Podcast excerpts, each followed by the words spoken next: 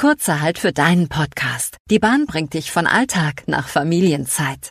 Buche jetzt deine nächste Reise, zum Beispiel nach Berlin. Kinder bis 14 Jahre fahren sogar kostenlos mit. Erinnerungen macht man in den Ferien. Urlaub macht man mit der Bahn. Hello Boys and Girls und herzlich willkommen zu einer neuen Sprachnachricht von mir. Mein Herz klopft irgendwie gerade ganz schnell. Ich bin super aufgeregt und ich weiß nicht genau wieso.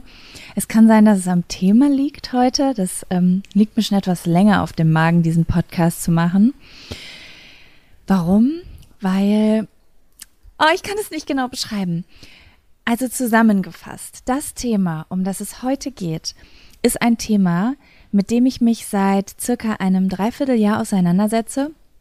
Und ich habe das Gefühl, dass ich bis dato nur 30, maximal 40 Prozent des gesamten Spektrums überhaupt verstanden habe. Und trotzdem finde ich es so wichtig, darüber zu sprechen. Da ich aber ein kleiner Perfektionist bin, das ist auch der Grund, warum ich so gern über Ideologien und so spreche. Da gibt es keinen Perfektionismus. Einfach, da kann man so rumspinnen und Gedanken und Gefühle wecken, ohne dass man irgendwie alle Informationen braucht. Und ähm, wenn es aber zu so konkreten Sachen kommt, ähm, die man studieren kann für sich alleine zu Hause, dann wird so dieser Perfektionismus in mir geweckt und dann denke ich, ich muss erst alle Informationen auf der Welt dazu kennen und ordnen und in Systeme packen und Schubladen und damit ich das perfekt irgendwie erklären kann, so dass jeder das versteht und von oben drauf gucken kann. Aber ich werde heute trotzdem über das große Thema sprechen. Persönlichkeitstypen. Ja, wer mir, auf, wer mir auf Instagram folgt, der weiß, dass das ein riesengroßes Thema in meinem Leben ist. Ich habe mir übrigens heute gedacht, bevor wir so anfangen, hm, es wäre doch mal eine ganz gute Idee, wenn ich mir hier Snacks hinstelle. Ich habe nämlich ähm, ja einen neuen Podca Podcast. Ich weiß nicht, ob ihr das wisst. Mm, falls nicht, kann ich an dieser Stelle kurz Werbung machen. Und was ich aber nur gerade sagen wollte ist, ich habe mir als Snack überlegt, ich könnte hier so kleine Mini-Möhren hinstellen und Hummus. Mm, und gerade hinterfrage ich das einfach so auf so einer auditiven Ebene, mm, was das für euch wohl für ein Geräuscherlebnis ist. Also es ist wohl der beschissenste Snack, den man sich holen kann, um ihn nebenbei bei einem Podcast zu essen. Deswegen bin ich sehr froh, dass ich die halbe Tüte schon vor der Aufnahme gerade aufgefressen habe. Ich glaube, es wird nichts. Normalerweise sitze ich hier immer maximal mit einem Tee. Oh, jetzt muss ich echt erstmal runterschlucken. Und letztens habe ich aber einen Podcast mit meiner Freundin Sam aufgenommen. Da werde ich euch jetzt gleich von erzählen. Und die hat von ihrem Freund einfach für die Podcastaufnahme, also wir haben den getrennt aufgenommen über Skype ich zu Hause bei mir und sie zu Hause bei sich. Und dann haben wir uns auf dem Bildschirm gesehen. Und sie hatte neben sich auf dem Bett ein riesengroßes Tablett mit Snacks stehen, mit ganz, ganz vielen Snacks und einem Getränk. Und da dachte ich, oh mein Gott, das ist so gemütlich, das möchte ich ab jetzt auch machen. Und deswegen habe ich mir hier gerade so Möhren und Hummus hingestellt. Und ja, das nächste Mal besorge ich vielleicht eher Gummibärchen oder irgendwas, was nicht so klingt. Hm, obwohl vielleicht ist auch ein bisschen ASMR für euch. Okay, womit fange ich jetzt an? Ach so, euch kurz zu erzählen von meinem neuen Podcast, von dem ich gerade angerissen habe. Also, aufregende News, spitzt eure Ohren für alle Podcast-Fans. Ich habe einen zweiten Podcast und zwar nicht alleine, sondern zusammen mit meiner Freundin Samira oder kurz auch Sam. Ja, wir sind seit vielen, vielen Jahren befreundet. Ich weiß gar nicht, lasst mich mal überlegen. Also wir sind auf jeden Fall, wir kennen uns seit der fünften Klasse. Der, mhm, also ungefähr so 20 Jahre kennen wir uns. Und ähm, wirklich gut befreundet sind wir so seit 12, 13 Jahren, also so richtig dicke, mit einer kurzen Unterbrechung, weil wir einen kurzen Ehekrieg hatten. Wir haben nämlich auch schon zusammen gewohnt. Und jetzt haben wir aber finally back together gefunden, so vor zwei Jahren und haben wir da ganz viel Kontakt gehabt und haben einfach dieses Feeling gehabt, wir müssen irgendwas zusammen machen, wir müssen irgendwas zusammen reißen, weil wir sind einfach ein unfassbar tolles Team und ähm, wir können auch zusammen recht gut unterhalten, würde ich uns jetzt einfach mal auf die Kappe schreiben. Und deswegen haben wir einen neuen Podcast gestartet und der heißt Jack und Sam und dort sprechen wir über Gott und die Welt und besonders über Geschichten, die uns in unserem Leben passiert sind. Also in der letzten Podcast-Folge beispielsweise haben wir gesprochen über Urban Legends, also so Gruselgeschichten, die man sich als Teenager erzählt hat. Oder was hatten wir noch? Fuckboys hatten wir drin, also Sexgeschichten. Ähm, und wir haben darüber gesprochen, ob wir schon mal auf unseren Körper reduziert wurden. Ähm, leider ist eine Folge letztens verloren gegangen, die versuche ich gerade ähm, audiotechnisch zu retten. Da haben wir zum Beispiel über unser erstes Mal gesprochen. Also es geht sehr, sehr viel um Geschichten von früher. Was ist uns erlebt, äh, was ist uns passiert, wie war unsere Jugend, was haben wir daraus gelernt, aber auch aktuelle Themen. Zum Beispiel in der vorletzten äh, Folge ging es um das Thema Schönheitsoperationen. Sind sie, können sie feministisch sein oder nicht? Ich würde sagen, es ist einfach ein geiler Podcast für einen Sonntagnachmittag.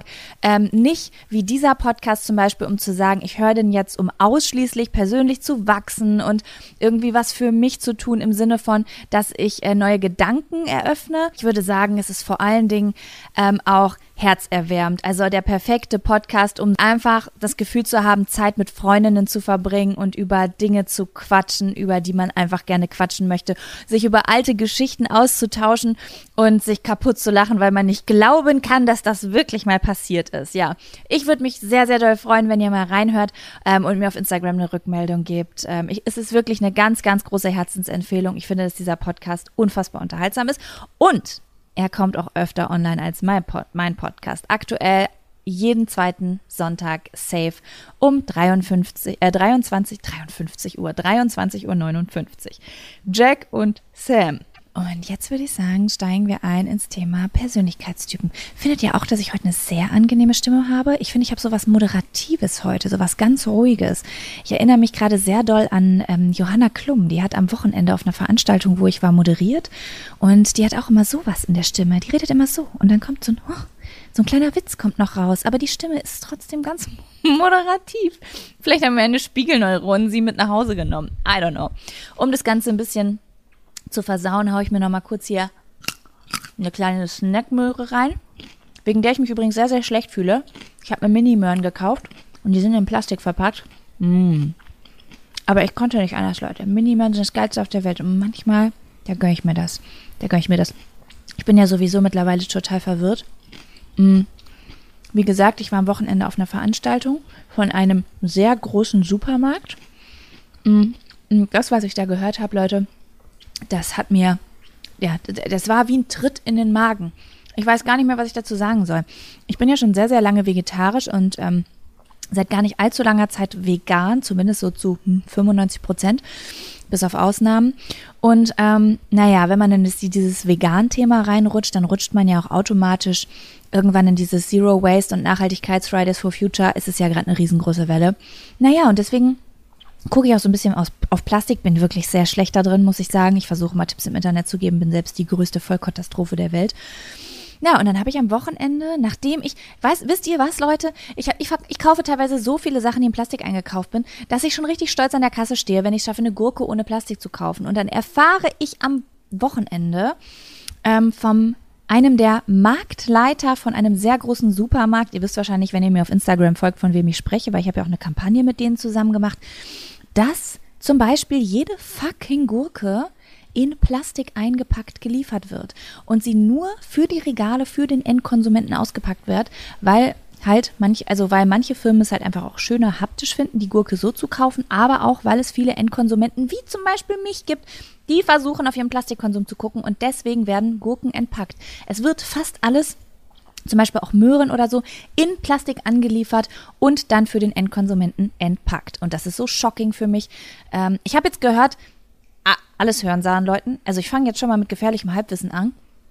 Ich habe gehört, äh, dass es einzig und allein auf manchen Märkten und wahrscheinlich in unverpackt Läden anders ist, aber im Supermarkt selber schwierige Geschichte. Ich muss euch sagen, ich fühle mich jetzt deswegen schon ein bisschen besser hier mit meinem Mini-Möhren, weil ich denke, hm, wieso hast du nicht große Möhren gekauft? Und jetzt sagt mein Gehirn halt so, na gut, die waren auch in Plastik eingepackt, ne? Man weiß es nicht. Aber ja, Leute, das war ein kleiner knackiger Exkurs hier, bevor wir in das Thema Persönlichkeitstypen einsteigen, was wir jetzt machen. Ich esse die letzte Möhre und dann höre ich auf mit dieser Scheiße, ist ja ekelig. Hm, ich habe mir Notizen gemacht. Wirklich nur. Okay, komm, ich kaue es zu Ende. Heute geht es um das Thema Persönlichkeitstypen. Was bedeutet das? Ich erzähle euch jetzt einfach mal, wie ich in dieses Thema ursprünglich reingerutscht bin mm, und warum ich glaube, dass es wichtig für euch ist, etwas darüber zu wissen. Auf persönlicher Ebene, für euch selber, um euch selber zu verstehen und wesentlich mehr im Einklang mit euch zu leben und auch genau zu wissen, was ihr braucht, um zufrieden und glücklich zu werden. Das ist nämlich wahrhaftig bei jedem anders, bei allen 16 verschiedenen Typen, die es gibt. Mm, in Bezug auf eure Beziehung, ganz, ganz wichtiger Punkt. Also ähm, einige Muster im Sinn in Bezug auf Persönlichkeitstypen, die ich schon bei meiner eigenen Beziehung erkannt habe, wie auch bei anderen, hat schon Beziehungsprobleme gelöst, weil man auf einmal so viel klarer sieht und auf einmal so viel besser jemand anderen versteht. Ähm, und im Allgemeinen, nicht nur in einer persönlichen Beziehung, zum Beispiel in einer romantischen Beziehung ähm, oder zum Beispiel auch in der Familienbeziehung, sondern allgemein Menschen auf der Straße. Ich habe gelernt, dass manche Menschen nicht einfach nur scheiße sind. Und ähm, dadurch ist mein Leben sehr viel schöner geworden. So, das ist jetzt meine kurze Einleitung und der Grund dafür, warum ich denke, dass es sehr, sehr wichtig für euch ist, wie es auch für mich war, mehr Informationen darüber zu enthalten, äh, erhalten. Und ich werde heute versuchen, euch einen wirklich kurzen, ganz kurzen, knackigen Einblick reinzugeben. Entweder könnt ihr es dann dabei belassen und sagen, das sind genug Informationen für mich, ähm, um die Welt und mich selber ein bisschen mit anderen Augen zu sehen. Oder ihr sagt, oh mein Gott, dieses Thema Thema kriegt mich so krass, ich werde mich jetzt komplett rein recherchieren. Dann werde ich euch so ein bisschen nennen, wo ihr da gucken könnt, äh, wenn ihr sagt, in den Nerdstuff, da will ich ein bisschen reingehen. Okay. So, bei mir hat alles angefangen vor circa hm, drei bis vier Jahren da hat mir irgendwer, und ich weiß nicht wer, mal einen Link zukommen lassen und gesagt, hey Jaco, mach doch mal bitte diesen Test. Super spannende Geschichte. Und ich bin mir ziemlich sicher, dass viele Menschen von euch diesen Test auch schon mal gemacht haben. Und zwar ist das der 16 Personalities Test von, nennt sich auch MBTI-Test oder Myers-Briggs-Test. Das ist ein Test, wo man verschiedene Fragen beantwortet. Also zum Beispiel die Frage, Oh Gott, ich weiß die Fragen gar nicht mehr. Bist du jemand, der bei einer Veranstaltung gerne in der Mitte des Raumes steht? Bist du bei einer Veranstaltung jemand, der so weit wie möglich am Rand steht? Ähm, wirst du schnell müde in Gesprächen? Hm. Bevorzugst du eine Party, einem Abend zu Hause mit einem Buch, solche Geschichten. Halt ein typischer Persönlichkeitstest. Und dann muss man quasi so von auf, auf so einer, ich weiß gar nicht, zehn stufigen Skala von stimmt gar nicht über in der Mitte neutral zu stimmt vollkommen abstimmen, wie man ist. Und am Ende dieses Tests kommt dann ein Ergebnis raus. Ähm, und das besagt dann, dass du einer der 16 Personalities, also eine der 16 Persönlichkeitstypen bist, die es eben gibt. Ja, das habe ich damals gemacht. Da kam auch ein Ergebnis raus, fand ich ganz spannend. Viele Sachen, die ich da gelesen habe, haben auch gestimmt, obwohl sich im Nachhinein rausstellte, dass ich das einfach gar nicht bin. Also der Test ist im Grunde genommen total für den Arsch. Die Wissenschaft dahinter ist aber eine wirklich ganz, ganz tolle. Das wollte ich kurz einmal kurz anreißen. Wenn ihr Bock habt, euch damit auseinanderzusetzen, ihr könnt auf die Seite gehen, ähm, gebt einfach bei Google äh, 16 Personalities ein oder 16 Persönlichkeiten. Den Test gibt es auf Deutsch und auf Englisch. Auch die Grund Grundinformationen bekommt man erstmal auf Deutsch. Nur wenn man tiefer auf der Seite recherchiert und sich wirklich so Stärken und Schwächen und Beziehungsmuster und äh, Familienmuster und so anguckt, dann switcht es um in Englisch. Aber auf Deutsch ist der Test auf jeden Fall auch verfügbar, so wie die ersten groben Ergebnisse. Und wenn ihr so seid wie ich, dann werdet ihr das wahrscheinlich instant machen oder direkt nach dieser Folge, weil Persönlichkeitstests machen einfach Super toll Spaß. Wie geil ist das denn? Ich mache nichts lieber, als irgendwelche komischen Tests im Internet zu machen. Ja, das Problem an der Sache ist allerdings, dass Persönlichkeitstests eine sehr, sehr kritische Sache sind. Und das möchte ich vorab sagen. Ihr könnt diesen Test machen und wenn ihr euch wirklich richtig, richtig gut kennt und auch wisst, wie ihr eigentlich seid, fernab von dem, was euch eingetrichtert wurde im Leben und anerzogen wurde, dann wäre es theoretisch möglich, dass bei diesem Test das richtige Ergebnis rauskommt. Bei einem, bei ein paar meiner Freunde bin ich mir sogar relativ sicher, dass das richtige Ergebnis rauskommt. Ich würde aber sagen, bei 60 bis 70 Prozent der Menschen kommt das falsche Ergebnis raus. Das liegt einfach daran, dass wir A oft uns selber gar nicht wirklich gut kennen, B äh, uns nicht nur richtig gut kennen, sondern auch, naja, wie soll ich sagen, äh, jemand Bestimmtes sein wollen, schon so lange, dass wir fast schon denken, dass wir das sind, weil wir diese Eigenschaften haben wollen. Dann ähm, spielt Prägung auch noch eine Rolle. Also ähm, äh, der Test basiert wirklich auf 16 Persönlichkeitstypen, die angeboren sind. Das sind die kognitiven Strukturen in eurem Gehirn, wie euer Gehirn funktioniert. Und äh, nur weil ihr so geboren seid, bedeutet das nicht, dass ihr heutzutage so handelt.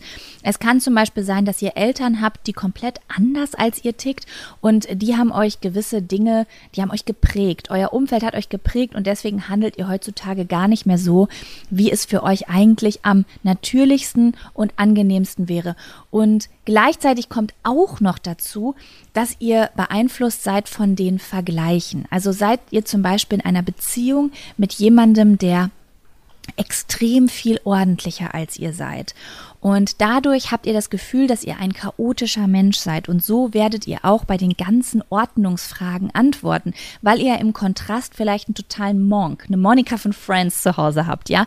Und dagegen fühlt ihr euch so wie die größte Sau auf Erden ähm, dass ihr denkt, dass ihr eher so ein chaotischer, unordentlicher Typ seid, weil ihr euch eben bewertet im Vergleich zu jemand anderem, weil, ihr, weil es fast unmöglich ist, als Mensch sich komplett unabhängig von jemand anderem zu bewerten, was ja auch super ist. Wir brauchen alle Einordnungen, um uns irgendwie orientieren zu können.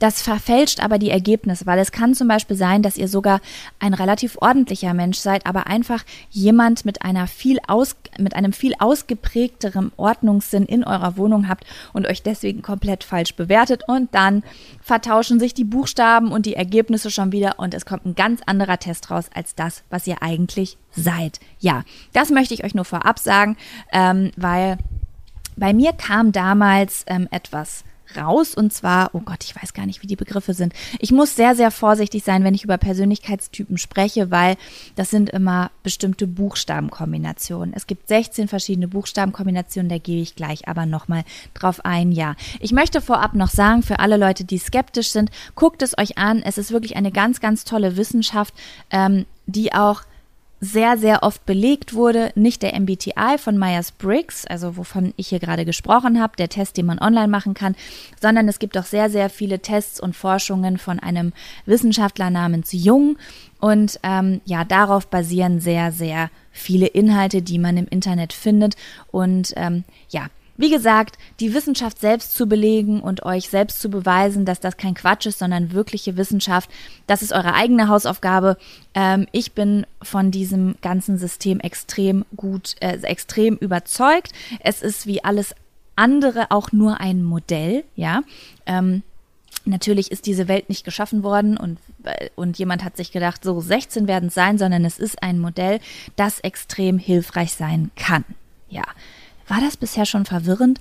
Ich hoffe nicht.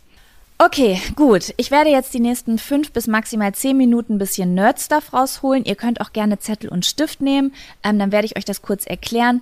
Ähm, falls es gleich für euch ein bisschen zu verwirrend klingt, ähm, macht euch keine Gedanken. Es ist gar nicht schlimm, wenn ihr jetzt gleich die nächsten fünf bis zehn Minuten nicht so ganz checkt, wovon ich rede. Ich gebe mein Bestes, es so einfach wie möglich zu erklären.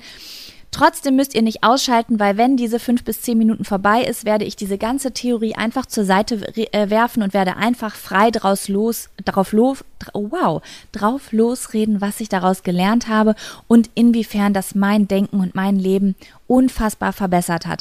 Und dann braucht ihr dieses ganze Nerdwissen nicht mehr und ähm, könnt einfach mitflowen und einfach äh, ja, die Benefits mitnehmen, äh, das, also das Benefit mitnehmen, dass ich das gelernt habe und euch einfach schon die Lösung erzähle, ja?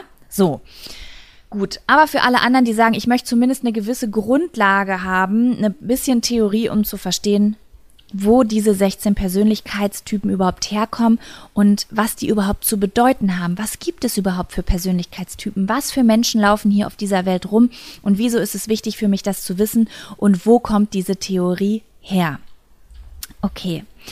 Jeder Mensch besitzt acht kognitive Funktionen die sein Hirn fähig ist zu nutzen. Ja, ähm, ich werde da nicht so tief drauf eingehen, aber nur, dass ihr es wisst, eine kognitive Funktion zum Beispiel ist Feeling. Da gibt es zwei Ausführungen draus in diesen acht. Introverted Feeling und Extroverted Feeling. Introverted Feeling als kognitive Funktion ist beispielsweise Gefühle in euch drin, die ihr selbst kreieren könnt.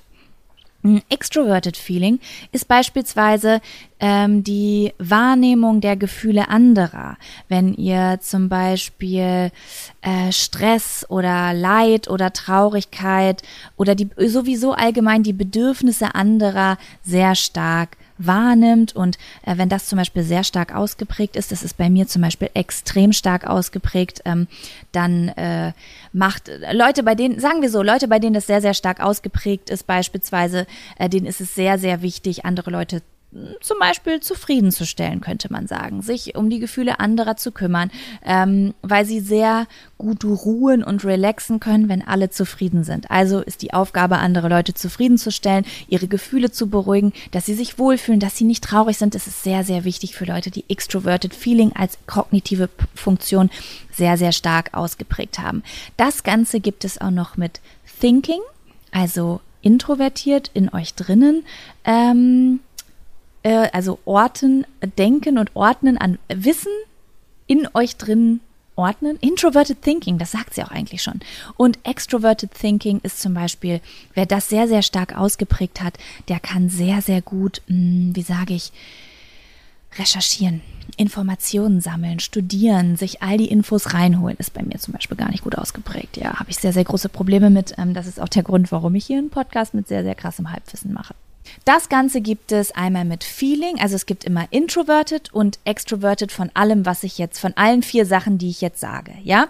Das gibt Sensing, also die Nutzung der Sinne quasi, introvertiert und extrovertiert. Das Ganze gibt es mit Thinking, also Denken, introvertiert und extrovertiert. Dann gibt es das Ganze mit Feeling, wieder introvertiert und extrovertiert. Und dann gibt es das Ganze noch mit Intuition, also Intuition, extrovertiert und introvertiert. Ja. Und bei jedem Menschen sind laut diesem Modell die kognitiven Funktionen in einer Reihe nach ausgeprägt. Also ihr müsst euch das so vorstellen, ganz einfach. Ja, wir machen das jetzt ganz einfach. Jeder Mensch hat in seinem Kopf acht Steckplätze in seinem Gehirn von eins bis acht. Eins ist ganz stark ausgeprägt und kann ganz doll genutzt werden. Zwei ein bisschen weniger, drei ein bisschen weniger, vier ein bisschen weniger. Bei fünf sind wir schon im Unterbewusstsein. Also die ersten vier Funktionen werden noch äh, sehr, sehr krass bewusst wahrgenommen. Bei fünf sind wir schon im Unterbewusstsein. Bei sechs sind wir noch ein bisschen tiefer im Unterbewusstsein. Bei sieben auch. Bei acht, oh mein Gott, acht, das kriegt man gefühlt gar nicht mehr mit. Wer zum Beispiel Extroverted Sensing an allerletzter Stelle hat, Extroverted Sensing ist so überhaupt mitkriegen, was um einen rum so passiert. Oder liegt was auf dem Boden. Oder kommt ein Auto oh, hier, ja, der, der neben mir herläuft, der hat eine rote Jacke an. Wer das ganz, ganz hinten hat, der kriegt gefühlt gar nichts mehr mit. Wie zum Beispiel meine Freundin Laura, habe ich, habe ich die letzte Woche noch mit ihr geredet. Die hat Extroverted Sensing ganz hinten. Die ist so in ihren Tagträumen drin. Die sieht ein Geschäft und stellt sich vor, was sie da irgendwie für einen Laden reinmachen könnte und ist eine halbe Stunde später irgendwie schon dabei, ähm, äh, wie ihre erste Marketingkampagne für ihren Laden aussieht, den sie niemals eröffnen wird in einer Stadt, wo sie gerade nur zu Besuch ist. Äh, an, in dieser Zeit sind aber fünf Krankenwagen an ihr vorbeigefahren, die hat sie nicht mal mitgekriegt. So. Ne? An erster Stelle ist immer das, was am allerstärksten ausgeprägt ist und an letzter Stelle das, was am wenigsten ausgeprägt ist. Und je nachdem, in welchem Steckplatz in eurem Gehirn und das von allen anderen, welche kognitive Funktion Platz nimmt, und das bedeutet, das sagt ja etwas darüber aus, wie stark sie ausgeprägt ist, naja, desto anders tickt ihr. Bedeutet, ähm, jemand kann zum Beispiel Introverted Feeling ganz, ganz, ganz weit vorne haben. Das ist ein total Gefühl, das ist bei meinem Freund zum Beispiel so, ne, bei Kevin so. Das sind unfassbar gefühlsbetonte Menschen, die ähm, unfassbar viele Gefühle in sich drin haben und die können doch einfach aus dem Nichts manchmal melancholisch und traurig werden.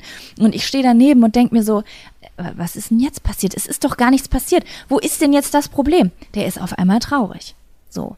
Introverted Feeling ist bei mir viel weiter hinten. Und dann gibt es Leute, da ist Extroverted Feeling zum Beispiel ganz weit vorne. Das ist bei mir zum Beispiel, ich bin mir nicht ganz sicher, ich schwanke zwischen äh, zwei Typen. Ich weiß, dass ich definitiv einer dieser zwei Typen bin, aber Ähm, da komme ich gleich nochmal zu. Aber die wirklich herauszufinden, wer man zu 100 Prozent ist, ist gar nicht so einfach. Und das weiß ich noch nicht mal, obwohl ich mich schon seit einem Jahr so intensiv damit beschäftige. Extroverted Feeling, also das extrovertierte Fühlen, was andere fühlen, ist bei mir ganz weit vorne an erster oder zweiter Stelle. Bedeutet, ich kriege alles mit, was andere fühlen. Und ich würde es nicht mal Empathie nennen. Es ist nicht mal wirkliche Empathie. Ich fühle nicht dasselbe, was sie fühlen. Es ist nicht dieses Gefühl wie, hm, er ist traurig, also bin ich auch traurig, sondern es ist mehr eine Wahrnehmung der Gefühle, eine, ein wirklich sich ein Bewusstwerden darüber, wer welche Laune hat zum Beispiel. Und dann gibt es aber auch Leute, die zum Beispiel Feeling-Funktion unfassbar weit hinten haben und die haben äh, ganz andere Sachen vorne. sind sehr starke Logiker. Das kann so krass. Ich würde jetzt einfach mal ganz, ganz oh Gott, ich weiß nicht, ob ich das, dass man so sagen kann. Ich würde vermuten, dass Leute, die zum Beispiel die Thinking-Funktion sehr weit vorne haben und Feeling-Funktion sehr weit hinten haben, eventuell äh, sogar Richtung Asperger gehen können, eine, eine gewisse Genialität in Bezug auf Fakten entwickeln können und ähm, dann aber ein Lack of Emotion haben. Das bedeutet nicht, dass sie keine Emotionen haben, weil jeder Mensch ähm, außer er hat jetzt wirklich eine Krankheit wie ist ein Psychopath oder ist äh, ein Soziopath, äh, hat Gefühle. Es ist nur an anderen Stellen ausgeprägt und schwächer im Bewusstsein, kann nicht so gut genutzt werden und kann deswegen auch zu ganz, ganz vielen Problemen führen. Aber dazu kommen wir gleich. War das bis zu dieser Stelle verständlich? Ich hoffe schon. Ich werde jetzt schnell einmal kurz auf die Toilette gehen und euch kurz mit diesem Wissen alleine lassen und dann machen wir gleich weiter.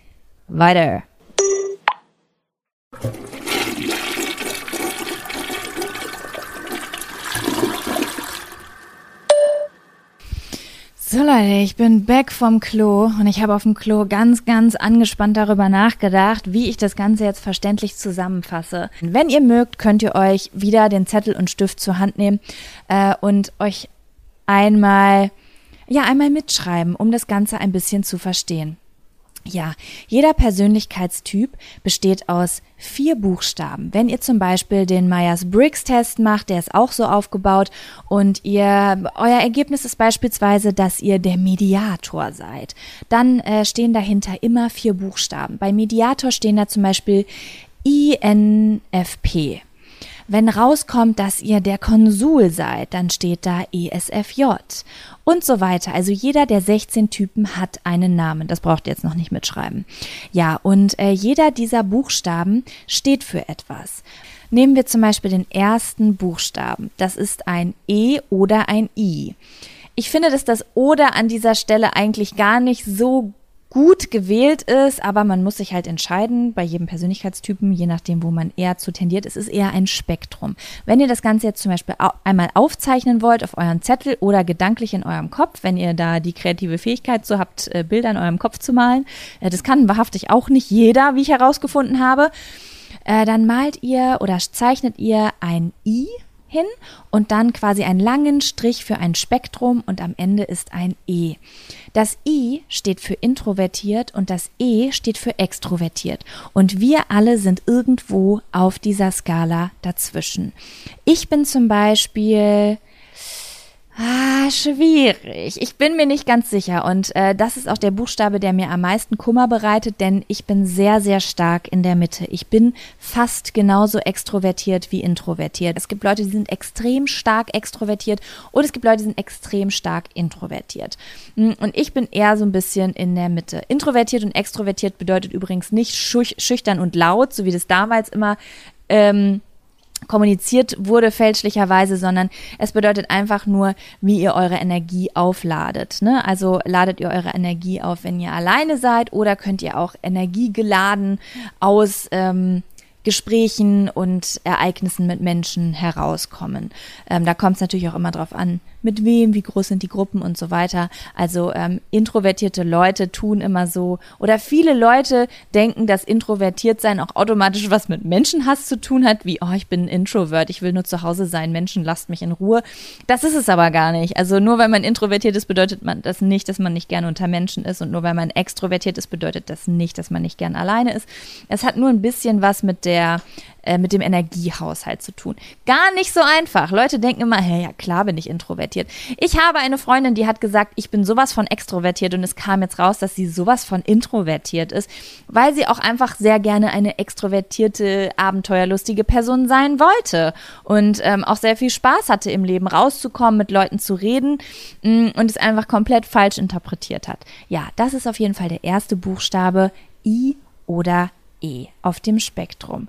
Kommen wir zum zweiten Buchstaben. Das ist entweder ein S oder ein N. Ja, also könnt ihr wieder auf der einen Seite ein S schreiben, dann einen langen Strich und auf der anderen Seite ein N. S steht für Sensing und N steht für Intuition. Ähm, ist ja irgendwie selbsterklärend, ne? Und auf diesem Spektrum befindet sich auch jeder. Äh, genau, der dritte Buchstabe ist ein F und auf dem Spektrum endet es bei einem T. Ja. F steht für Gefühle, für Feeling und T steht für Thinking, Denken. Ja, und auf diesem Spektrum kann man sich auch wieder befinden. Und der, der letzte Buchstabe ist äh, entweder ein P oder ein J. P steht für Perceiving, ähm, also empfangen, nenne ich das jetzt einfach mal. Und äh, J steht für Judging. Da gehen wir gleich auch noch mal drauf. Ich will jetzt nicht auf jeden einzelnen Buchstaben rausgehen. Naja, long story short, es gibt 16 verschiedene Persönlichkeitstypen, weil es 16 verschiedene Kombinationen von diesen Buchstaben gibt. Und äh, jeder dieser 16 Typen hat diese Steckplätze in seinem Kopf, diese acht Steckplätze anders verteilt. Niemand dieser 16 Persönlichkeitstypen ist gleich. Und alle acht kognitiven Funktionen sind bei jedem Persönlichkeitstyp anders angeordnet. Was der eine kann, kann der andere nicht so gut. Dafür kann er aber andere Sachen wieder gut, weil sie weiter vorne stehen. Das ist ganz, ganz wichtig für alles weitere, was jetzt folgt. So, Theorie Ende. Das alles andere wird zu kompliziert, Leute. Wenn ihr mehr darüber wissen wollt, googelt, recherchiert, what, ihr werdet euch, ihr werdet, es, eine völlig neue Welt wird sich euch eröffnen. Es ist unfassbar. Es ist ein riesengroßer wissenschaftlicher Bereich, in, äh, mit dem sich so extrem viele Leute auf YouTube, auf Blogs, bei Reddit, überall auseinandersetzen. Also, have fun kommen wir nun zu den Bereichen in meinem Leben, wo mir diese Theorien extrem krass geholfen haben. Ich kann wirklich sagen, nichts, fast nichts hat mein Leben so viel einfacher gemacht als die Theorie dieser acht kognitiven Funktionen. Und ich werde jetzt erstmal anfangen damit, ähm, was es mich gelehrt hat in Bezug auf die gesamte Menschheit. Mein ganzes Leben lang habe ich gedacht, dass manche Menschen nur auf der Welt sind, um mich wahnsinnig zu machen. Jeder von uns kennt es. Wir treffen auf Menschen und sagen, das ist genau die Art von Mensch, die ich in meinem Leben möchte. Das ist genau die Art von Mensch, die ich mag. Das ist die Art von Mensch, die meine Werte teilt. Das ist die Art von Mensch, die meine Interessen teilt. Und dann treffen wir die Menschen, bei denen das überhaupt nicht zutrifft wo wir uns fragen, wie zur Hölle kann man denn bitte so sein? Wie zur Hölle kann man denn bitte so eine Meinung haben? Wie kann man so rücksichtslos sein? Wie kann man denn so stur sein? Wie kann man das denn nicht verstehen, was ich gerade erkläre? Und das sind die Menschen, die uns in den Wahnsinn treiben. Ja, und sicherlich haben einige von denen eine schlechte Erziehung genossen, aber ich würde sagen, dass der Großteil dieser Probleme entsteht, weil wir auf Persönlichkeitstypen treffen, die nicht zu unserem Persönlichkeitstyp passen.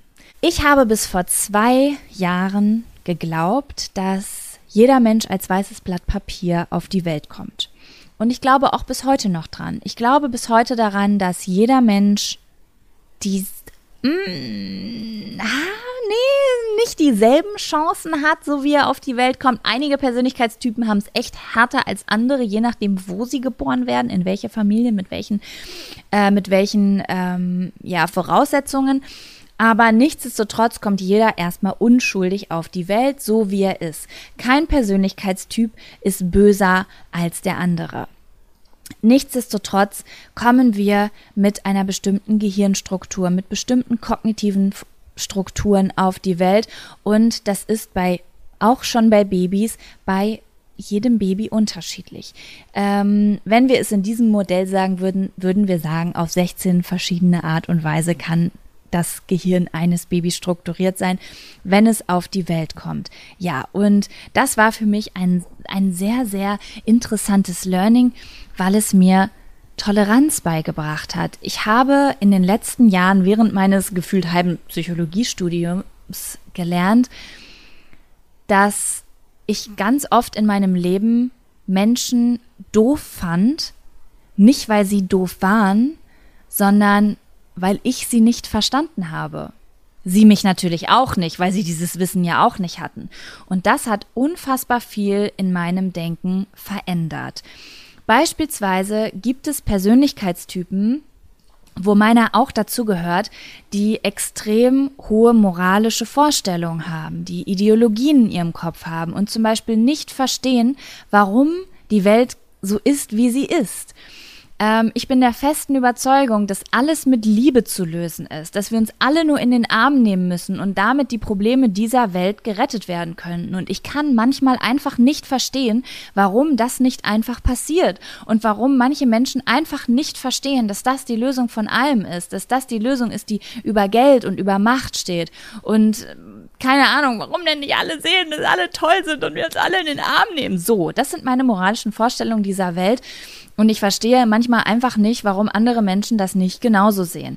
Ja, und ähm, während meines halben Psychologiestudiums habe ich gelernt, dass es einfach sehr, sehr viele Menschen auf dieser Welt gibt, die anders ticken und die diese Moral nicht in ihrer ja, in ihrer persönlich, in ihrer kognitiven Struktur drin haben, die einfach etwas anders funktionieren und auf ganz anderen Ebenen Probleme lösen können. Ich versuche mal ein etwas konkreteres Beispiel zu geben, okay? Nehmen wir zum Beispiel mal ein klassisches moralisches Beispiel, das Thema Fleischessen, ja? Ich bin jemand, ähm, meine moralische Vorstellung oder meine ideologische Vorstellung von der Welt ist es, dass niemand mehr Fleisch und Fisch isst weil ich der Meinung bin, dass das, dass das nicht nötig ist. Es ist nicht nur heutzutage nicht nötig, es ist einfach nicht nötig und man kann unfassbar viel Leid ersparen. Bedeutet, würde ich jetzt einfach in Schwarz oder Weiß denken, dann würde ich sagen, ähm, ich bin der Meinung, ab jetzt sofort soll niemand mehr Fleisch, Fleisch essen dürfen. Ich bin aber gar nicht so gestrickt. Ich bin so gestrickt, dass ich die Gefühl, weil ich extroverted feeling, extrovertiertes Fühlen extrem stark ausgeprägt habe, ähm, nämlich nicht nur das Leid wahr, was auf dieser Welt durch diesen Konsum entsteht, sondern ich nehme aber auch die Unsicherheiten anderer Menschen wahr in Bezug auf die Umstellung, auf die Ernährungsumstellung. Ich, ich ich sehe, wie es meiner Familie oder Freunden erstmal schwerfällt und, und hab, kann mich auch noch daran erinnern, wie es für mich nicht leicht war, erstmal so lebenslange Gewohnheiten abzulegen. Und deswegen ähm, sage ich nicht einfach schwarz-weiß, so muss das jetzt gemacht werden, sondern ich sage, hey, es ist total in Ordnung, dass es einen Prozess gibt und dass auf diesem die, auf diesem Weg gerade noch etwas Leid entsteht. Ich kann nicht ändern, dass die Welt jetzt gerade ist, wie sie ist es ist nur wichtig, dass wir alle daran arbeiten und dass jeder sich aber auch wohl dabei fühlt. Und fang doch erstmal an, nur noch einmal die Woche Fleisch zu essen. Oder fang doch erstmal an, einfach das Fleisch wegzulassen.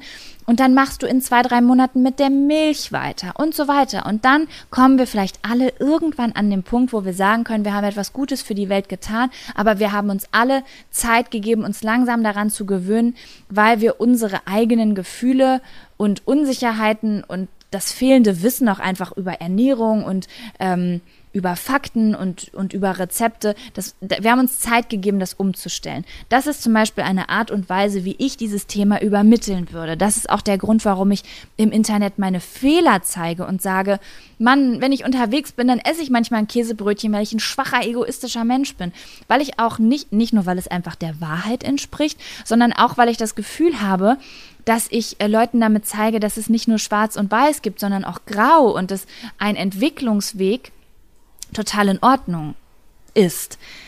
Es gibt aber, und das ist jetzt ein Beispiel, was ein bisschen, glaube ich, mehr verständlich macht, wie unterschiedlich Menschen ticken.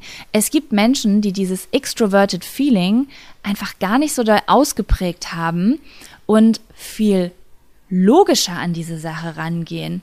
Die entdecken zum Beispiel, die, also Die bewerten zum Beispiel das Thema Vegetarismus und Veganismus von einer ganz anderen, von einem anderen Blickwinkel. Und zwar von dem Blickwinkel, okay, diese Welt ist ein Ökosystem, das funktioniert wie folgt. Okay, dieses Ökosystem scheint nicht mehr so gut zu funktionieren, weil wir gewisse Fehler gemacht haben. Sie erkennen den Fehler im System, sie erkennen auf einmal CO2, sie erkennen Methanausstoß, sie erkennen, okay, Leid auf dieser Welt. Äh, jeder Mensch, auch der logisch denkt, einfach nur ganz rational gesehen, warum Leid, wenn weniger Leid geht, obwohl trotzdem Wirtschaft, nur auf andere Art und Weise. Und der sagt zum Beispiel, okay, Systemoptimierung, so wie wir das gerade machen, macht es überhaupt gar keinen Sinn. Ich höre jetzt auch auf tierische Produkte zu essen. Und das sollte auch jeder andere anders so tun, weil das ist ja einfach nur eine logische Schlussfolgerung. Ich habe diese und jene Informationen über unsere Umwelt, über, ähm, über Nutztiere oder so wie sie halt genannt werden, Nutztiere, über Tiere, leidende Tiere bekommen, über Gesundheit. Und deswegen ist für mich jetzt gerade klar, mit diesem Wissen liegt es auf der Hand, ich stelle meine Kaufgewohnheiten um. Ich stelle mein Leben um. Und das sollte ja jetzt jeder tun, weil wir haben doch alle diese Informationen. Und dann gucken die sich um mit ihrer logischen Sicht und denken sich so, hä, wieso macht das denn jetzt keiner? Haben die das nicht verstanden? Und das sind oft Leute, die dann mit rationalen Argumenten kommen und sich wundern, warum sie auf Wände prellen, weil, weil sie vor einem Publikum von gefühlsbetonten Menschen stehen, die total Angst vor Veränderung haben und deren persönlichen, introvertierten Gefühle einfach über Informationen und Fakten und, und Logik stehen. Und so prallen beispielsweise zwei Welten aufeinander. So können zwei Welten aufeinandertreffen. Nur ob jetzt mit äh, Gefühlen und Verständnis also gehandelt wird und äh, gedacht gedacht in Anführungsstrichen wird oder ob jemand einfach rational, logikbasiert einfach den Fehler im System erkennt. Und das sind schon wieder zwei zum Beispiel ganz unterschiedliche Mediatoren. Ich und jemand, der zum Beispiel ganz logisch basiert ist. Wir würden Informationen und so eine Message einfach ganz, ganz unterschiedlich in die Welt tragen, was total super ist, ne? Weil äh, was man nie vergessen darf, wir Menschen, wir ergänzen uns. Der, dadurch, dass wir alle äh, unterschiedliche kognitive Funktionen ausgeprägt haben, ähm, können wir einander helfen. Also das ist das System. Wir sind ein riesengroßes Puzzle, das ineinander passt. Wo der eine eine Schwäche hat, hat der andere eine Stärke. Wir sind ein riesengroßes Team. Und verstehen das aber nicht. Wir haben alle dieses Wissen nicht darüber und dadurch können wir einfach die Eigenschaften von jemand anderem nicht nutzen. Natürlich gibt es Puzzleteile, die sich nicht so gern ineinander stecken, die bräuchten eher eins dazwischen, damit sie als Team funktionieren können. Aber im Optimalfall hast du ein riesengroßes Team von 16 Leuten mit, mit allen Persönlichkeitstypen drin. Das kann explodieren. Du solltest manche Persönlichkeitstypen auseinanderhalten, aber zum Beispiel äh, in Bezug auf Arbeit, wenn das alles richtig koordiniert ist, dann können die die Welt erobern. Und dieses Wissen darüber, dass wenn jemand mir gegenüber sitzt in einer Diskussion und in mir negative Gefühle weckt, weil er zum Beispiel die Gefühle anderer Menschen gerade total außen vor lässt oder einfach nicht die moralischen Vorstellungen teilt, die, die, die ich habe oder einfach gar nicht auf meinen Liebeszug aufspringt. Hello?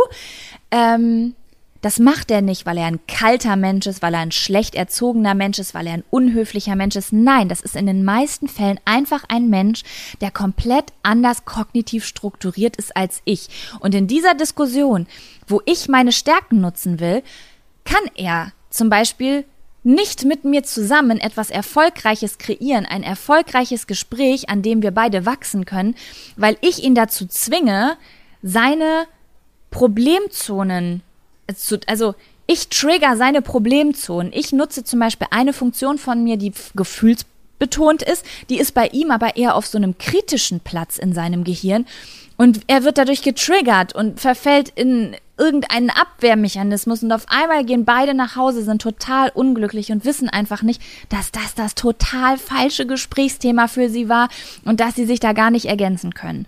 Und ähm, ja, genauso ist es in der Bahn jemand wie ich, Extroverted äh, Sensing, also extrovertierte Sinneswahrnehmung, ist bei mir nicht super schwach ausgeprägt, aber ich schaue mal gerade nach. Ich habe hier so eine Tabelle. Ja, schon relativ weit hinten. Also äh, je nachdem auf dem, warte mal, 1, 2, 3, 4, 5, auf dem fünften oder sechsten Platz, je nachdem, worauf es bei mir am Ende hinauslaufen wird, ähm, oder wie gesagt bei meiner Freundin auf dem achten Platz, das sind die Menschen, die nicht mitkriegen, dass die, der Bus angehalten hat und dass sie aussteigen müssen. Das sind die Menschen, die aus der Bahn aussteigen und nach rechts und links gucken und nicht wissen, wo sie hin sollen, während hinter denen komplett Leute ausrasten, weil die denken, bist du geistesgestört?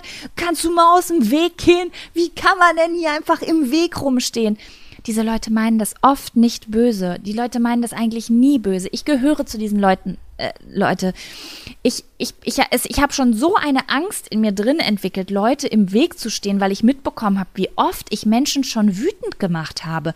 Dadurch, dass ich im Weg stand oder gestolpert bin, mir was runtergefallen ist, ich irgendwas nicht mitbekommen habe, irgendwie in Gedanken war und nicht zugehört habe oder I don't know, so viele Sachen, die mir einfach äh, passieren beim Autofahren, dass ich, äh, dass ich einfach versehentlich auf der rechten Spur 80 fahre und hinter mir ein LKW total doll hupt, weil ich schon wieder nicht mitbekommen habe, ähm, dass, dass ich nicht die Geschwindigkeit gehalten habe. Oh Gott, das klingt einfach ganz furchtbar. Ähm, deswegen fahre ich auch immer auf der rechten Spur, weil Extroverted Sensing, linke Spur, no way. Auf der anderen Seite gibt es Leute, die einfach so stark alles außen wahrnehmen, dass sie es einfach nicht nachvollziehen können. Die nehmen, die haben so eine krasse Sinneswahrnehmung, die laufen durch die Welt und bekommen, ich weiß gar nicht, wie das sein muss, wenn man durch die Welt läuft und alles mitbekommt und jede Farbe und jeden Menschen wahrnimmt und jeden, der zu langsam läuft, mitbekommt, wie schnell die Leute um einen rumfahren. Ich weiß nicht, wie es ist, wirklich so anwesend in dieser Welt zu sein, aber mir ist natürlich total bewusst, dass jemand, der das alles mitbekommt ähm, und nicht ein bisschen in Tagträumerei verfällt, Welt, einfach nur weil er so ist und gar nicht dagegen ankommen kann, dass so jemand die Krise kriegt, wenn da ständig Leute im Weg stehen bleiben oder irgendwie nicht mitbekommen, dass jemand irgendwie bei der Rolltreppe vorbei will. Das tut mir auch total leid, aber alleine dieses Wissen zu haben, dass Leute einen nicht in den Wahnsinn treiben wollen, wenn sie im Weg stehen, wenn sie zu laut sind, wenn sie gern möchten, dass du leiser bist, wenn sie sich schnell gestört fühlen oder schnell stören, wenn sie, naja, Dinge sagen, die man als unhöflich empfindet. Ich habe letztens mit einer Zuschauerin gesprochen, die hat gesagt, du, ich, ähm, ich bin so ein Typ, ich kann nichts dafür, wenn jemand mich fragt, wie findest du mein T-Shirt und ich finde es hässlich, dann sage ich, ich finde das hässlich. In meinem Kopf ist es einfach nur, ich will ehrlich zu jemandem sein und er ist aber vielleicht ein, äh, ein total krasser Feeling-Typ und fühlt sich total angegriffen und da werden Unsicherheiten getriggert und der denkt sich, was ist das denn für eine dumme Kuh, dass sie mir das jetzt einfach so sagt. Also nehmt es mit, wenn ihr eins aus dieser Podcast, wenn ihr nichts aus dieser Podcast Folge mitnimmt, aber eine Sache mitnehmen wollt, dann das.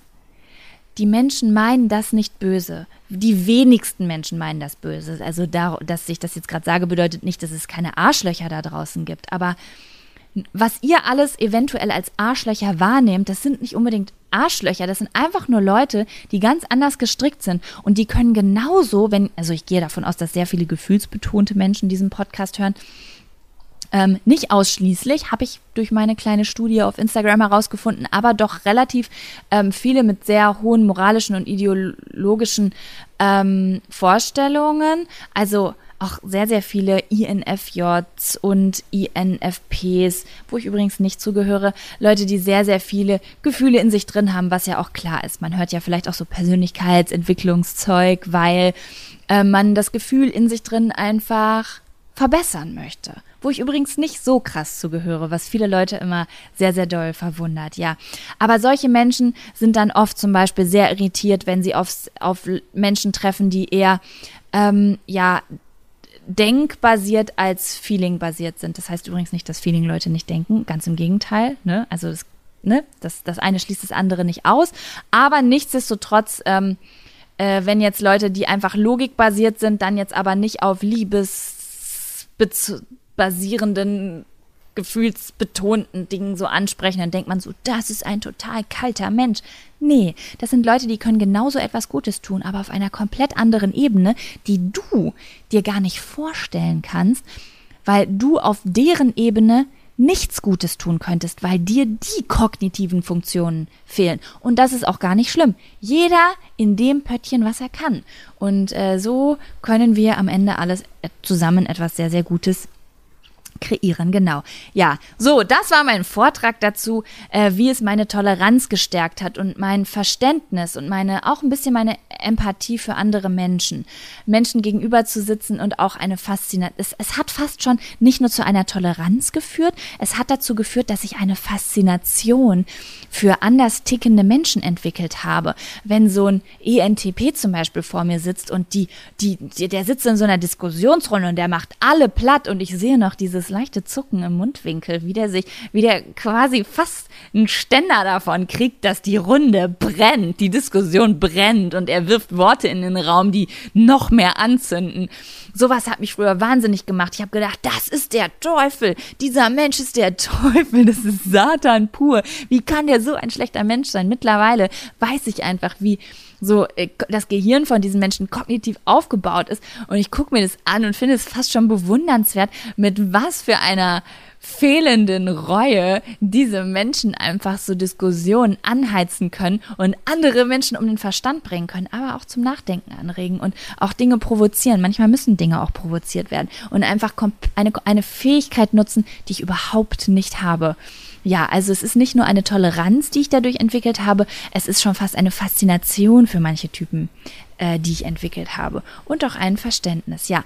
Und da möchte ich direkt zum zweiten großen Punkt, der sich für mich entwickelt hat und sich so ein bisschen damit anlehnt, äh, kommen. Also zu, der letzte Punkt wäre wirklich sich selbst anschauen, da gehen wir gleich drauf zu, also wirklich ähm, Veränderungen in Bezug auf seine eigenen Gefühle und sein eigenes Leben machen. Aber erst möchte ich noch auf die Beziehung eingehen. Und zwar nicht in Bezug auf die gesamte Menschheit, sondern zum Beispiel in Bezug auf familiäre Beziehungen oder im Speziellen auf Liebesbeziehungen.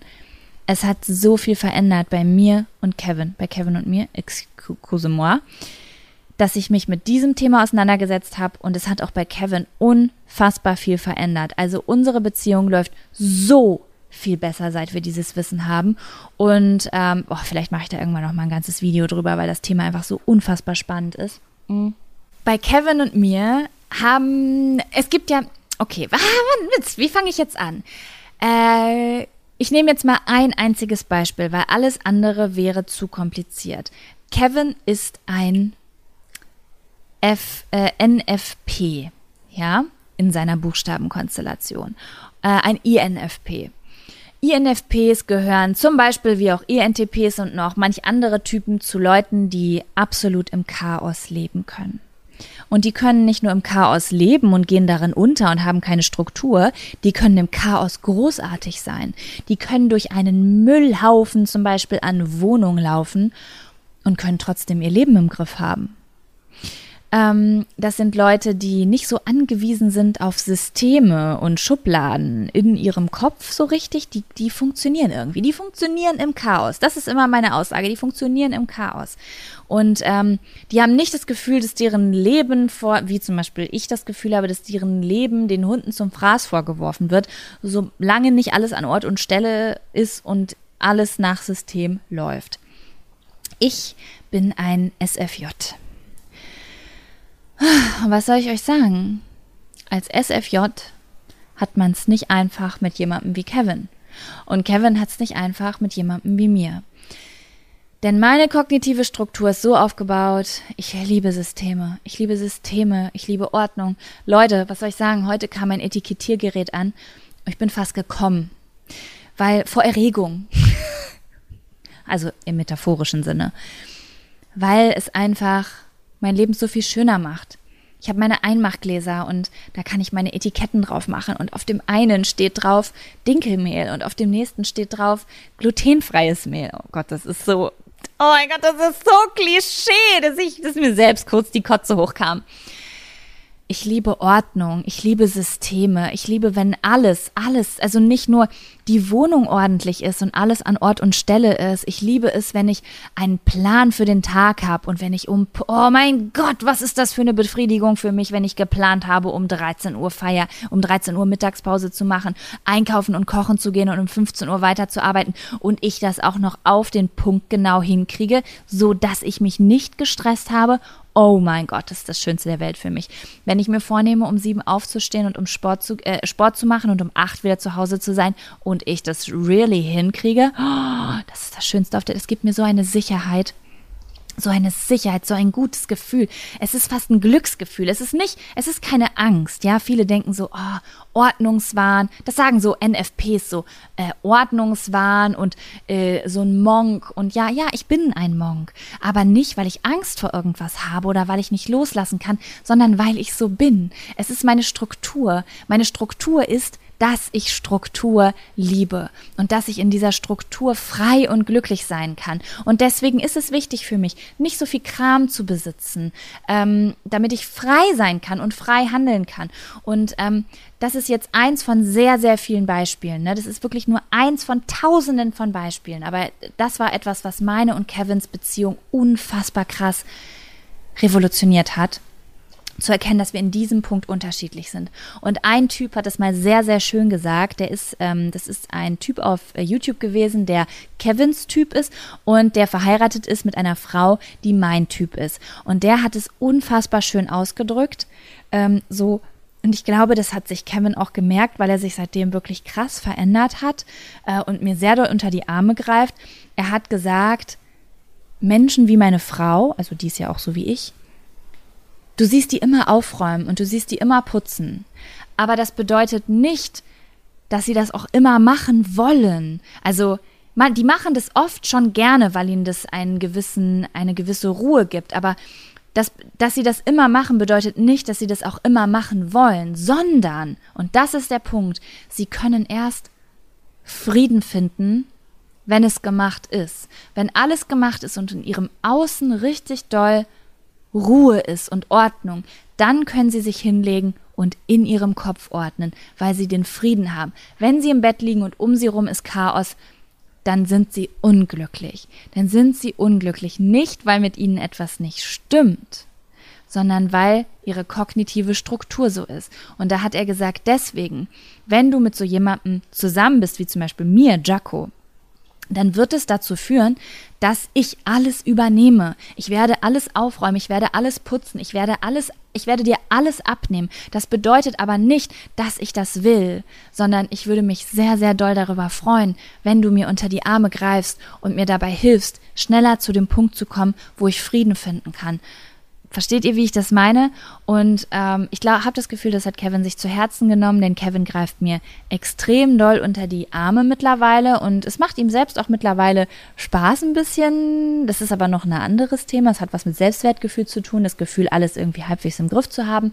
Und ähm, aber für mich war das auch sehr, sehr wichtig, einfach zu erkennen, dass ähm, Kevin ist ein INFP, ist auch oh, puh, kein leicht, also in meinen Augen eine sehr bezaubernde, ein, ein sehr bezaubernder Persönlichkeitstyp, aber auch kein einfacher Persönlichkeitstyp. Ähm, puh, können sehr, sehr schnell Depressionen mit ins Spiel kommen, sehr, sehr viel introvertierte Gefühle die aus dem Nichts traurig werden können. Das muss jemand wie ich erstmal so verstehen ähm, die sehr stark sich schnell zurückziehen, die total im Chaos leben können und ähm, auf jemanden wie mich wirkt es manchmal dann vielleicht fast antriebslos, sogar vielleicht sogar also faul und äh, jemand von meinem Persönlichkeitstyp kann das sehr, sehr schnell fehlinterpretieren, ähm, denn diese Menschen sind nicht faul und die ticken einfach nur anders. Und das war sehr, sehr wichtig für mich zu wissen. Und ähm, diese Tatsache, dass wir einfach voneinander wussten, ich bin kein kranker Monk, der ihm das Leben zur Hölle machen will und ständig, ständig die Krise kriegt, weil das Ordnungssystem immer zusammenbricht und ich jeden Tag wieder von vorne anfange. Ähm, deswegen habe ich keine psychische Störung und er ist auch nicht irgendwie ein fauler Depressiver, nur weil er es nicht hinkriegt, die Wäsche regelmäßig zu machen. Wir sind einfach kognitiv ganz anders aufgestellt.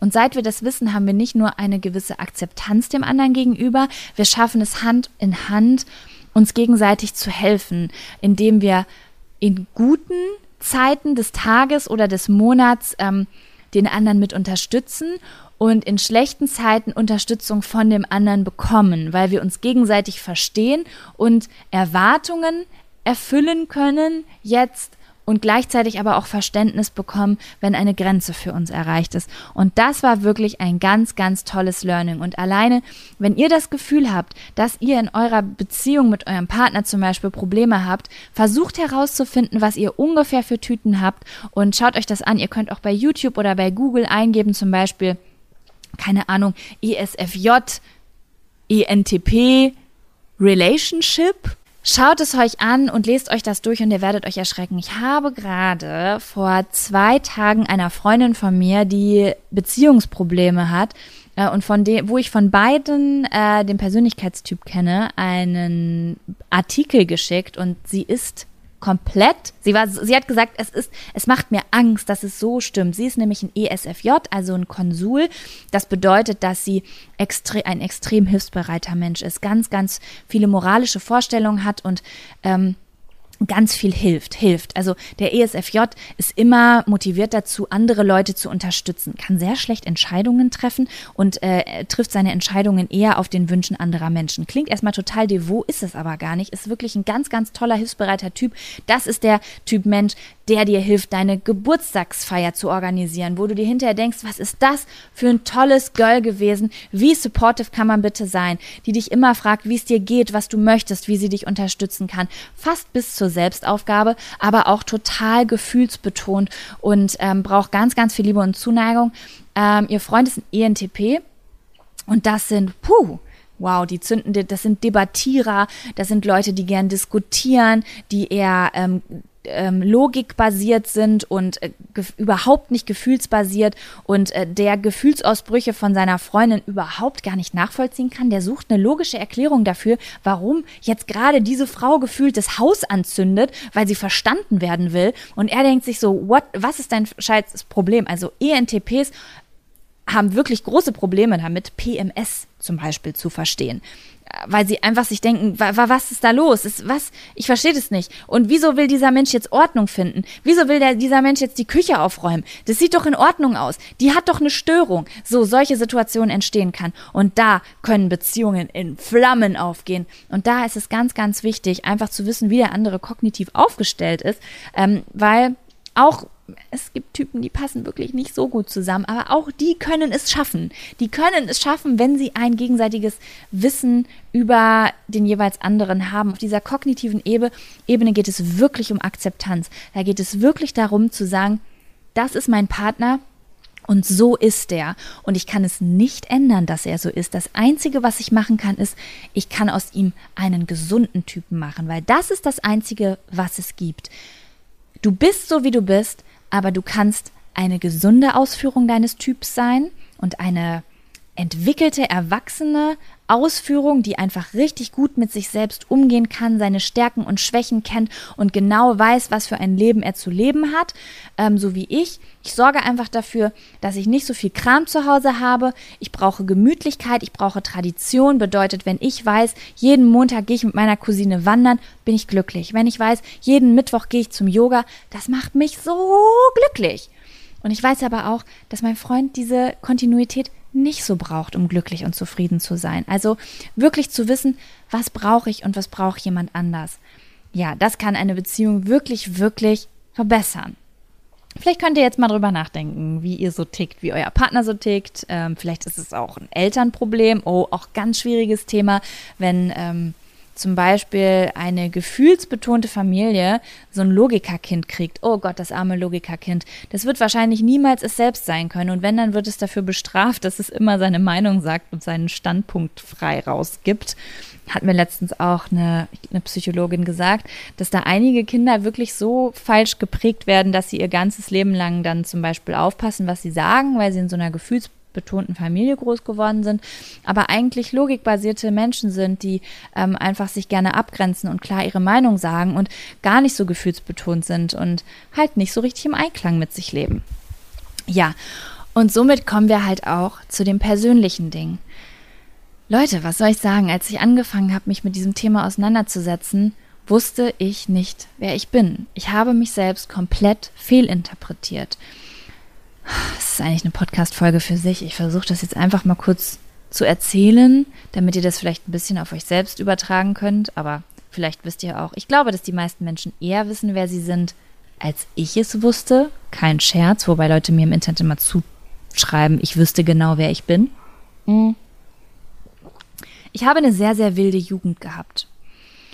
Ich habe, äh, ich war sehr unordentlich, habe sehr viel Party gemacht, ich habe sehr viel Spaß gehabt, ich habe wirklich living the life. Wirklich, mein, wenn ich meiner Jugend ein Wort zu schreiben würde, wäre das das, das 2012 Jugendwort YOLO. So habe ich gelernt. Gib mir alles. Gib mir die Cigarettes, gib mir die Drogen, gib mir die Party, gib mir die Boys, gib mir keine Ahnung was. Ich war am Start, ich habe mit Freunden rumgehangen, ich habe Nächte durchgezecht, ich habe nicht geschlafen, bin zur Schule gegangen, bin trotzdem irgendwie immer durchgekommen. Ich habe wirklich eine richtig äh, coole, aufregende Jugend gehabt. Und ähm, ja, dann war diese Zeit vorbei. Ich habe mich selbstständig gemacht und hatte sehr viel Stress und habe nicht verstanden, warum ich nicht mehr so locker und leicht sein kann wie in meiner Jugend. Und ja, dann bin ich auf Reisen gegangen und habe gedacht, da bin ich wieder, da bin ich wieder. Ich bin der Abenteurer und da, auf Reisen, da konnte ich wieder frei sein und ähm, habe mich hab mir nicht mehr so einen Stress gemacht und hatte nicht mehr das Bedürfnis, so genau zu sein und so streberhaft, sondern war wieder so ein bisschen freier und war fernab von diesen aufgezwungenen Systemen. Und aufgrund dieser ganzen Tatsachen, die ich euch erzählt habe, gerade habe ich mich selbst so als als Abenteurer gesehen. So ich bin der Freigeist. Ich bin auch ein Freigeist und ich bin auch ein Abenteurer, aber ich habe es ein bisschen falsch interpretiert. Ich habe mich so gesehen als der Mensch, der eigentlich, wenn er glücklich wäre, keine Regeln bräuchte und keine Grenzen und sich in den Tag hineinlebt und dann bin ich wirklich glücklich, so, weil ich das als Teenie so erlebt habe und ähm, ich das auch auf Reisen so erlebe. Und deswegen, immer wenn ich diesen fucking MBTI Online-Test gemacht habe, kam INFJ, INFP raus und irgendwas, was nur zwei Prozent der Gesamtbevölkerung ist, weil ich will, wollte ja auch immer ein super Special Mensch sein, den nur ganz wenige Menschen sind so wie ich, will ja, wollen ja ganz viele, ne? So, oh ja, hm, ich gehöre nur zu, ich, von meinem Typ gibt es nur ein oder zwei Prozent auf der ganzen Welt. So, oh, das habe ich mir auf die Kappe geschrieben und habe das halt auch alles geglaubt, was da stand. Und viele Dinge stimmten ja auch. Ich, ich nutze ja auch dieselben kognitiven Funktionen wie ein INFJ zum Beispiel. Ist ja nicht so, dass ich komplett fernab davon sein muss, ne? Aber das bin ich einfach nicht. Und ja, im Nachhinein nach sehr, sehr langem Studieren und mich selbst beobachten und oh, ah, auch schwierige Situationen mit anderen darüber sprechen, was man selbst für Schwächen hat was man, wie man selbst eigentlich so ist, habe ich herausgefunden, dass ich gar nicht der Mensch bin, von dem ich gedacht habe, der ich bin. Zum Beispiel meine Mutter hat mir letztens was sehr, sehr Interessantes über mich erzählt. Äh, wir saßen auf der Terrasse und wir haben über meine Kindheit gesprochen. Meine Freundin Sam, mit der ich auch den Podcast habe, war dabei und äh, Sam hat davon geredet, was ich damals für ein Streber war in der fünften Klasse. Und ich habe gesagt, dass ich die Schule damals als so leicht und so, so so spaßig in Erinnerung hatte. Also so fünfte, sechste Klasse habe ich so richtig geil in Erinnerung. Und da habe ich gesagt, dass ich da noch so gut in der Schule war. Und da meinte Sam zu mir, wirklich? Also eigentlich ist doch immer diese Regel, wenn du von der Grundschule aufs Gymnasium kommst, dass du erstmal so zwei, drei Noten in jedem Fach abrutscht und mega unhappy bist einfach.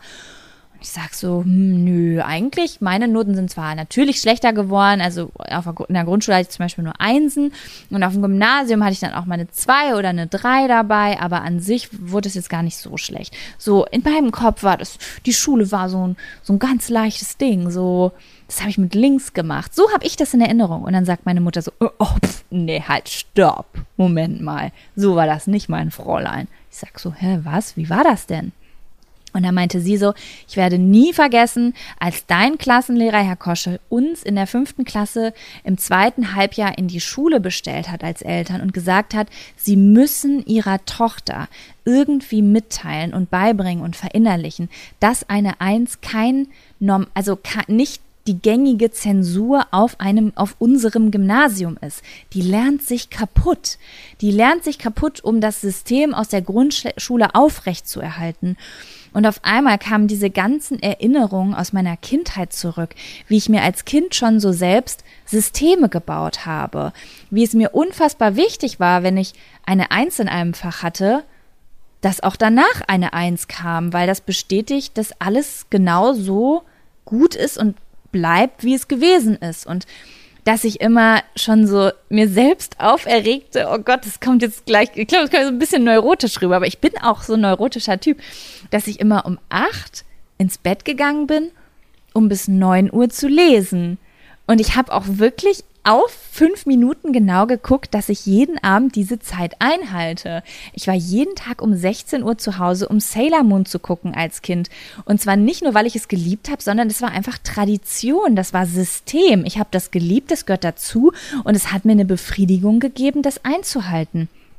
Und ähm, ja, ich, ich habe in der fünften und sechsten Klasse in den Pausen bin ich nicht spielen gegangen. Es hat mir Freude bereitet, in der Bibliothek freiwillig umsonst zu arbeiten und da die Systeme die, äh, im Computer zu pflegen. Also diese ganzen Erinnerungen sind dann so hochgekommen und da ist mir bewusst geworden, ich bin ein scheiß Systemstreber. Ich liebe Ordnung, ich liebe System, ich liebe Tradition, ich liebe es, Zeiten einzuhalten und es nicht so, dass ich ein, Un das, ich glaube, das wirkt auf so chaotische Freigeister immer so, als wären das unglückliche Menschen, die irgendwie versuchen, sich krankhaft Sicherheit zu schaffen. Nein, so ist das nicht. Wir mögen das einfach ganz, ganz doll. Und es stresst uns, wenn unser System kaputt gemacht wird, so wie es euch stresst, wenn euch Ordnung aufgezwungen wird. Und äh, das, deswegen ist Schule für uns übrigens oft auch leichter zu handeln als für euch, weil Schulsystem, ich bin jemand, der die Schule recht positiv in Erinnerung hält, weil es einfach strikte Regeln gab. Und ich mich immer gut daran halten konnte. Zwar nicht an zwischenmenschliche Regeln, ja, das heißt nicht, dass ich mich gut Autoritäten unterordnen kann und das bedeutet auch nicht, dass ich nicht finde, dass Inhalte verändert werden sollen, aber mit einem strikten Zeitplan zum Beispiel komme ich klar, solange das händelbar ist. Und ähm, zum Beispiel Reisen tut mir einfach nur total gut, weil ich einfach mal Urlaub von meinem eigenen System nehmen kann, aber nicht so, indem die Systeme zu Hause einfach gecrashed werden, sondern ich komme einfach in eine neue Situation im Ausland, da kenne ich nichts, da kann ich neu entdecken und ähm, neuen Input kriegen, ohne dass ich die Krise kriege, weil zu Hause alles aus dem Ruder läuft. Und ähm, das zu entdecken war natürlich erstmal unsexy, weil ich dachte, ich bin der total kreative Chaosmensch und hello, was ich und Systeme und Ordnung, what the fuck, niemals. Nein, es war erstmal schmerzhaft zu erkennen, dass ich so ein fucking Monk bin, aber ich bin so viel glücklicher seitdem, Leute. Ich bin so viel glücklicher, weil ich mich nicht mehr fertig mache dafür, dass ich Traditionen mag. In meiner Fre mein, mein, mein Freund denkt halt, ich bin bescheuert. Ich habe letztens mit meiner Freundin Lulu, vielleicht kennt ihr Lulu, Lulu's Dreamtown gesprochen. Und sie hat etwas gesagt und ich habe den Lachanfall des Todes bekommen. Und zwar, wir mögen es beide sehr, sehr doll früh aufzustehen. Ne? Also wir mögen es beide zum Beispiel zu sagen, okay, wir stehen morgens um 7 Uhr auf und dann machen wir immer das Gleiche. Wir machen uns einen Tee, dann setzen wir uns hin. Das bedeutet nicht, dass wir Strebersachen machen müssen. Das bedeutet auch vielleicht, dass wir aufstehen, uns einen Kaffee machen und YouTube-Videos gucken. Weil die erste halbe Stunde, halbe Stunde des Tages ist immer YouTube-Videos gucken. So. Das heißt nicht, dass man jetzt strebehafte Sachen machen muss und morgens um 7 Uhr Akten sortiert, nur weil man so ein Monk ist oder aufräumt, sondern das ist einfach nur, dass, dass alles so seinen gängigen Lauf hat. Und ähm, ja, wenn man dann mal eine Stunde später aufsteht und es ist nicht ein freier Tag, sondern ein Arbeitstag als Selbstständiger wie sonst auch, dann löst das schon so ein so ein bisschen Unruhe auf. Ja, und dann haben wir darüber geredet, dass unsere beiden Partner morgens sehr, sehr gern im Bett noch gern liegen bleiben und kuscheln und den Arm nehmen. Und äh, dass uns es aber stört. Und dann hat sie gesagt, und ich musste so lachen, weil ich genau dasselbe zu meinem Freund gesagt habe. Und ich habe mich kaputt gelacht. Ich habe mich kaputt innerlich. Ich dachte, das habe ich nicht wirklich gesagt. Das klingt so krank. Sie hat gesagt, da habe ich zu meinem Freund gesagt, wenn du morgens kuscheln willst, dann stell einen Wecker auf halb sieben. Dann plane ich von halb sieben bis sieben Kuscheln ein. Und ich habe laut gelacht in meiner Wohnung, weil ich exakt dasselbe auch zu meinem Freund gesagt habe. Und es klingt so verrückt, weil ich weiß, die meisten Menschen um mich herum sind Chaosmenschen, sind Freigeister. Wenn die das hören würden, die würden sagen, Alter, du, du verrückter Monk, was ist denn mit dir los? Ich bin aber so. Ich bin einfach so. Und was hat mein Freund gemacht?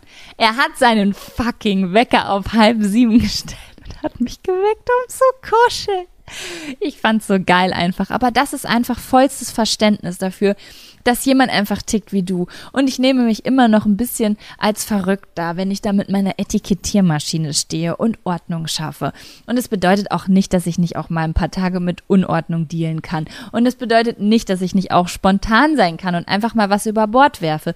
Aber dadurch, dass ich zum Beispiel meine Pläne habe und zum Beispiel Nachmittag meine Arbeit über Bord werfe, um spontan etwas zu machen, ich aber gleichzeitig weiß, dass ich für die Woche einen Puffer eingeplant habe und mir deswegen keine Sorgen machen muss, weil der komplette Freitag noch frei ist, um diese Aufgaben, die ich heute nicht mache, dann nachzuholen. Diese diese, diese Systeme, die geben mir ein gutes Gefühl. Und es gibt mir ein gutes Gefühl zu wissen, dass mein Partner anders tickt, dass ich weiß, wie ich bin, dass ich weiß, wie er ist, dass er weiß, wie ich bin und dass wir jetzt alle in Ruhe und Frieden leben können und ich der friedlichste Monk auf der ganzen Welt bin.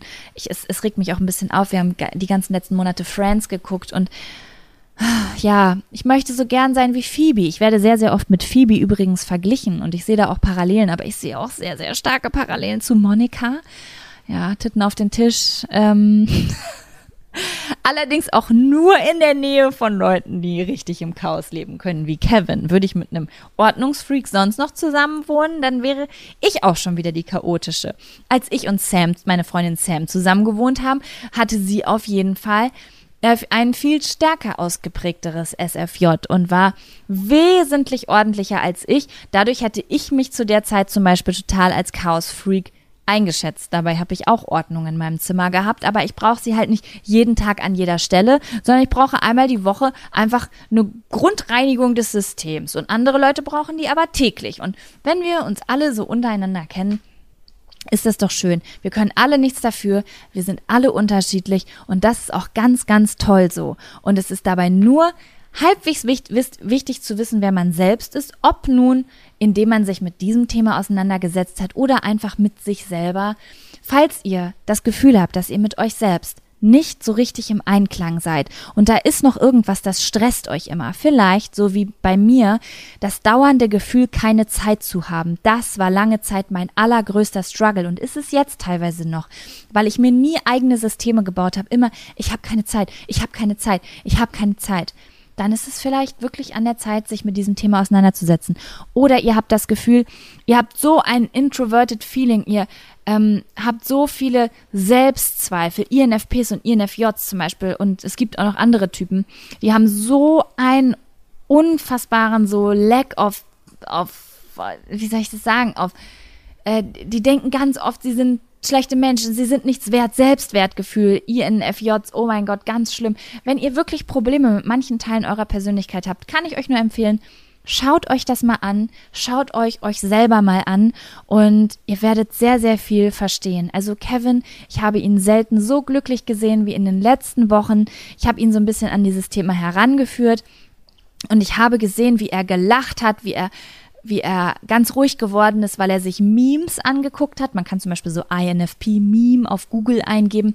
Und er hat einfach das gesehen, dass da Gedanken standen, die die INFPs zum Beispiel haben. Also zum Beispiel hören INFPs sehr oft, oh, du bist so ein guter Mensch, du hast so ein gutes Herz. Und INFPs denken dann ganz oft so, oh mein Gott, ich bin so ein schlechter Mensch, dass ich meinem Gegenüber so getäuscht habe zu denken, dass er sogar denkt, ich bin ein guter Mensch. Die sind so oft davon überzeugt, ihren FPs, dass sie schlechte Menschen sind. Oh mein Gott, das kann zu einer dermaßenen Depression führen. Und ich habe gesehen, dass es ihm so gut getan hat, das zu sehen, wer er ist. Und dass es noch so viele andere Menschen gibt, die auch so sind. Und dass er nicht spinnt und dass er kein schlechter Mensch ist, sondern dass das einfach nur die Struktur seines Gehirns hat und er jetzt die nötigen Tools in die Hand nehmen kann, sein Leben so zu strukturieren, dass er ein glücklicher Mensch wird.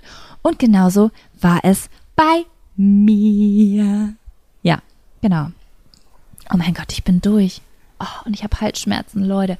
Darauf esse ich jetzt erstmal ein kleines Karottchen hier. Ich habe gar nicht mehr gegessen zwischendrin, aber ich muss ja auch so viel schneiden, weil ich so viel kaue. Oh mein Gott. Ich hoffe wirklich, das war nicht zu verwirren. I hope so, very, very much.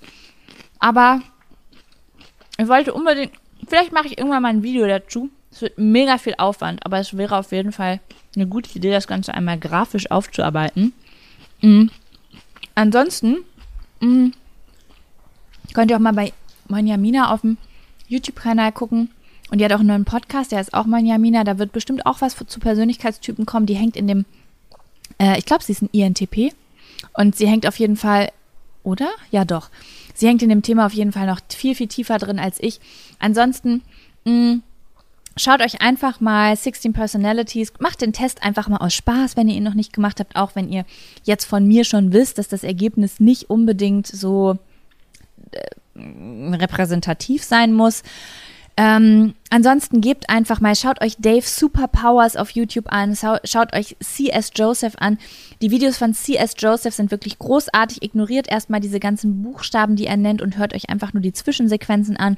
Hm, ansonsten gibt, gibt es auch ganz tolle 5-Minuten-Videos, also zum Beispiel INFP in 5 Minutes, ISTP in 5 Minutes, ENSJ five minutes, in five minutes, explained in five minutes. Und diese ganzen Kanäle haben ganz unterschiedliche Ausrichtungen. C.S. Joseph konzentriert sich zum Beispiel sehr stark auf ähm, äh, die Schwächen äh, und zieht es ein bisschen humoristisch auf, würde ich jetzt einfach mal sagen. Äh, Dave Superpowers ist ähm, sehr, sehr wissenschaftsbasiert. Schaut einfach mal. Gebt es ein, zieht es euch rein oder lasst es bleiben und nehmt einfach das Wissen mit, was ich euch jetzt gerade vermittelt habe. Ja. Ich bedanke mich. Ich um eine Märchen bedanken und an dieser Stelle für eure Aufmerksamkeit.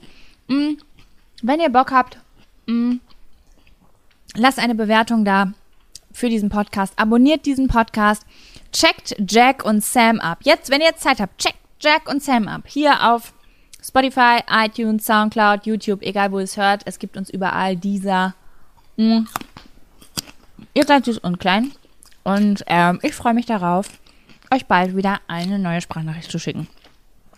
Halle, tschüss, macht's gut.